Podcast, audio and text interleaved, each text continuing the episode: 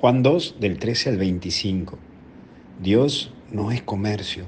Lo primero que vemos es que subió a Jerusalén. Vos y yo tenemos que aceptar que hay alguien o algo que nos hace sufrir. Pero debemos aceptarlo para enfrentarlo, porque no se puede encontrar solución a lo que no se acepta y enfrenta. Claro que duele, pero es ir no para morir, sino para resucitar y revivir.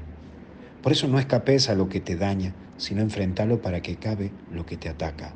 Vos le tenés que dar un fin. Y ahí entra esto de hecho. Jesús es claro y corre a las personas que no toman como sagrado lo que es de Dios. No negocia con los que quieren negociar hasta con Dios. No negocies con los que quieren negociar con tu vida o le faltan el respeto a tu propia vida. Te lo digo así de claro, porque no van a cambiar. Saca de encima de tu vida a los que no respetan tu misma vida. Perdón que sea claro, pero si no haces un corte, puede que te negocien tu vida y se queden con ganancias en sus vidas a cuestas tuyas. Por eso no, es, no se fiaba, dice el Evangelio. Aprendamos a ser prudentes. Fíjate a quién le cuentas tus cosas y que ventilas por las redes sociales, no publiques todo. Hay veces que por confiar en muchos terminas sin ninguno. Hoy pedí a Jesús a saber conocerte para aceptarte y aceptarte para vos mismo enfrentarte. Y cuídate, por favor. No dejes que te negocien.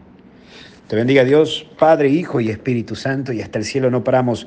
Gracias a todos los que me recibieron en Houston, en Dallas, en Weston, en Key Biscayne, en San Agnes, también en Guatemala, en El Salvador, y que Dios los siga bendiciendo. ¿Sabes por qué? Porque hasta el cielo no paramos. Y reza por mí que este 8 de marzo asumo la parroquia San José Obrero del Colmenar. Así el Señor me puede iluminar a mí y al Padre Matías que vamos a compartir juntos ahora y gracias a Sergio que me acompañó durante estos años aquí en esta misma parroquia. Hasta el cielo no paramos. Chao.